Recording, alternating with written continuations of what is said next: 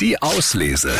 Der André und die Morgenmädels Buchtipp. Ja, und da kommen wir jetzt mal zu unserem Drachen, Christine. Also, also jetzt nicht Christine, der Drache, nein, um Gottes Willen, das ist jetzt nicht so. Äh, der, der, der kleine Drache Kokosnuss meine ich. Also das Buch, ja, nicht, nicht Christine, der Drache, würde ich Nein. doch nie. Na, Der kleine Drache Kokosnuss von Ingo Siegner ist mittlerweile, ich habe gerade mal nachgeguckt, schon das 31. Buch Boah. über den kleinen Drachen.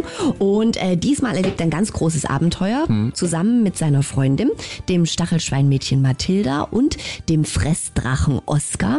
Sind sie irgendwie auf dem Boot unterwegs und dann geraten sie in einen ganz schlimmen Sturm und finden sich plötzlich auf einem Eiland wieder. Ja. Und überlegen ganz lange, wo sind wir denn jetzt und wo? Keine Ahnung, hat es uns denn hin verschlagen? ja. Und plötzlich treffen sie einen Koala. Du musst aber noch dazu sagen, für die Kinder, die jetzt zuhören, Eiland. Ist das ein Land, wo es ganz viele Eier gibt oder, oder was ist das? Ja, und Koalas. Und Koalas.